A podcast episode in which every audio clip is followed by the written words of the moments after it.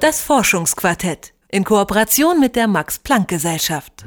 Wenn Kinder lesen und schreiben lernen, ist die Schrift anfangs ein unbekannter Code mit unbekannten Symbolen. Diesen Code entziffern und verinnerlichen sie Schritt für Schritt in den ersten Schuljahren. Aber klar ist auch, nicht jedem Kind fällt es gleich leicht, diesen Code zu knacken. Eines von 20 Kindern hat statistisch gesehen besonders viele Probleme damit. Es leidet unter einer Lese-Rechtschreibstörung namens Legasthenie. Die Wörter dehnen sich, zerbrechen, Buchstaben lassen sich nicht erkennen. Folge sind oft jahrelange schulische Misserfolge, meist ohne dass die wahre Ursache erkannt wird. Das könnte sich nun ändern. Jens Brauer vom Max-Planck-Institut für Kognitions- und Neurowissenschaften hat zusammen mit Kollegen einen Frühtest zur Erkennung von Legasthenie entwickelt und erklärt mir jetzt, wie der funktioniert. Hallo, Herr Brauer. Hallo, ich freue mich, hier zu sein.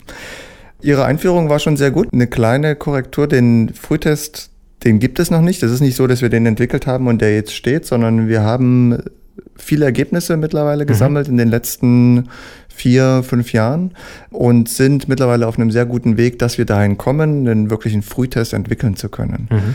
Wir sind jetzt in der Lage, zumindest schon sehr früh, das heißt bei Kindern, die eigentlich noch nicht lesen und schreiben, die also noch in der Vorschule sind, frühe Indikatoren zu finden, die darauf hinweisen, dass sie später mal, wenn sie in der Schule sind, eine Leserechtschreibstörung entwickeln werden. Mhm.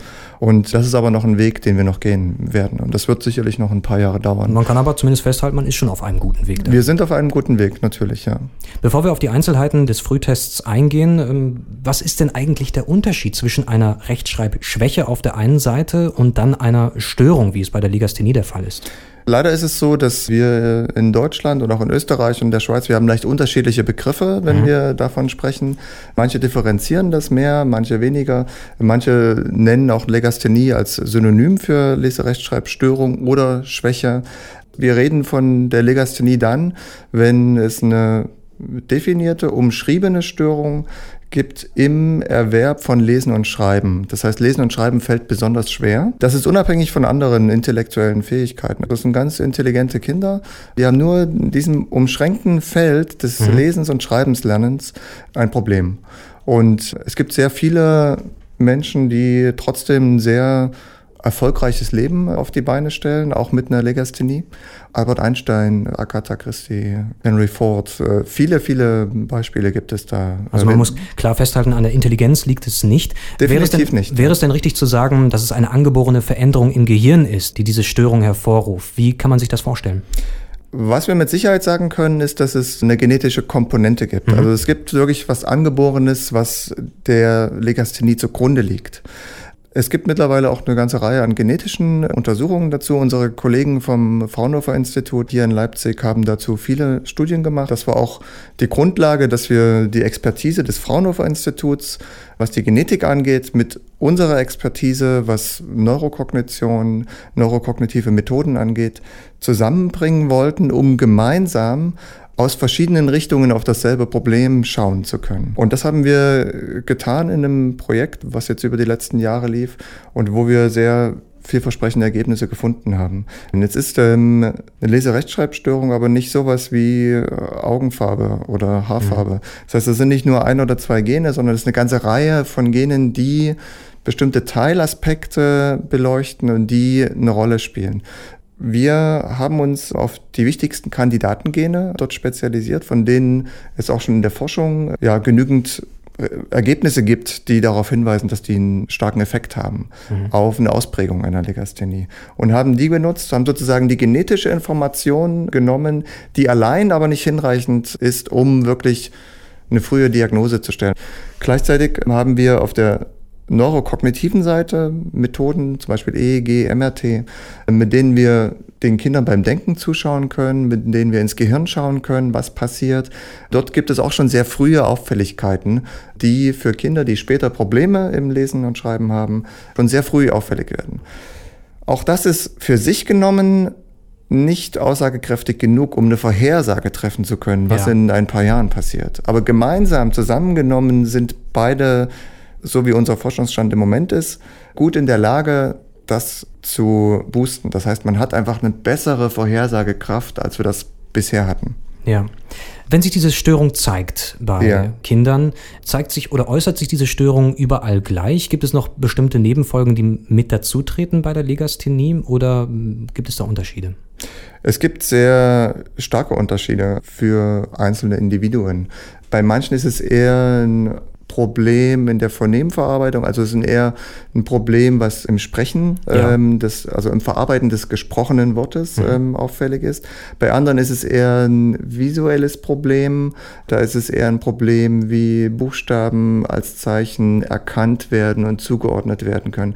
Insofern ist es sehr breit. Es gibt trotzdem, obwohl es diese breite Varianz gibt, bestimmte Auffälligkeiten, die sehr häufig sind und immer wieder auftreten. Für Eltern ist das sicherlich jetzt aber nicht so einfach, das direkt zu erkennen. Das ist nicht sowas, was man, wo man einmal kurz mit einem Kind spricht und gleich sieht, ah, da ist ein Problem. Wir sprechen mal über den Frühtest, an dem Sie derzeit mitarbeiten.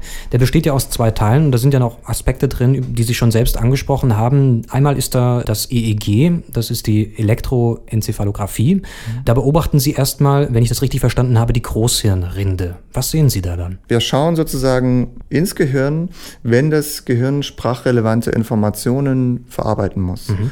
Und das können wir auf unterschiedlichen Ebenen tun. Wir können das auf der Großhirnrindenebene tun. Das heißt, dort geht es darum, dass Kinder zum Beispiel Laute hören, Silben hören, die sich leicht unterscheiden und dann wird nach einer automatischen Unterscheidungsreaktion des Gehirns geschaut. Es ist so automatisch, dass man die Kinder währenddessen zum Beispiel einen Film schauen lassen kann. Der hat dann keinen Ton, sondern die Kinder hören dann diese Silben, zum Beispiel bar und da. Mhm. Und wir nehmen einfach auf, wie das Gehirn mit dieser Information umgeht.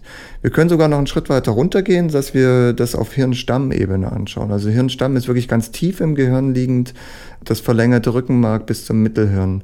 Auch dort wird schon akustische Information erst verarbeitet. Und auch dort können wir schon bestimmte Auffälligkeiten in der Informationsverarbeitung sehen, wenn es darum geht, einkommende Informationen zu differenzieren. Also zum Beispiel Silben wie bar und da, die sich nur in, in kleinen äh, Nuancen unterscheiden. Diese Unterscheidungsleistung macht das Gehirn auf unterschiedlichen Ebenen. Und wir können diese unterschiedlichen Ebenen abgreifen und dort sehen, ist diese Unterscheidungsleistung sehr gut ausgeprägt oder weniger gut ausgeprägt. Und wenn wir das machen, dann sehen wir, dass bei Kindern, die diese Unterscheidungsleitung selbst auf der Hirnstammebene weniger gut ausgeprägt haben, dass die auch eher Auffälligkeiten haben mhm. in Schriftsprachtests. Die genetische Information wird über Speichel gewonnen. Ah ja, das, das heißt, ist eine Speichelentnahme. Das ist einfach eine kleine Speichelprobe. Es ist sehr simpel zu machen, dauert nicht mal eine Minute. Und man kann daraus die genetische Information ziehen. Wenn die Legasthenie nun festgestellt wurde, welche Ansätze gibt es da, die Legasthenie zu therapieren? Wie erfolgreich sind die jeweils? Was kann man da festhalten? Also es gibt Therapieansätze. Natürlich, die meisten dieser Therapieansätze sind für Schulkinder. Bis so ein Kind dann wirklich eine Diagnose bekommt, ist das Kind in der, wenn es Glück hat, noch in der zweiten Klasse. Manchmal schon am Ende der ersten Klasse, das sind aber wirklich die ganz Glücklichen.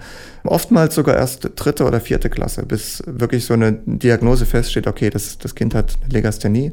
Und erst dann würden dann Therapieangebote greifen. Bis dahin hat das Kind aber schon eine lange Geschichte an wirklich frustrierenden Erfahrungen hinter sich. Wir haben im Moment sehr vielversprechende Ergebnisse. Das sind Ergebnisse sowohl aus dem EEG als auch aus dem MRT und als auch aus der genetischen Grundlage.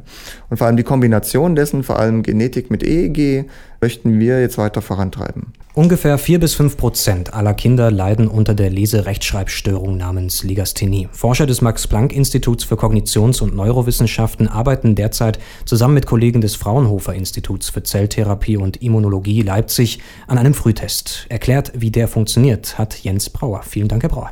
Sehr gern, es war mir ein Vergnügen. Das Forschungsquartett in Kooperation mit der Max-Planck-Gesellschaft.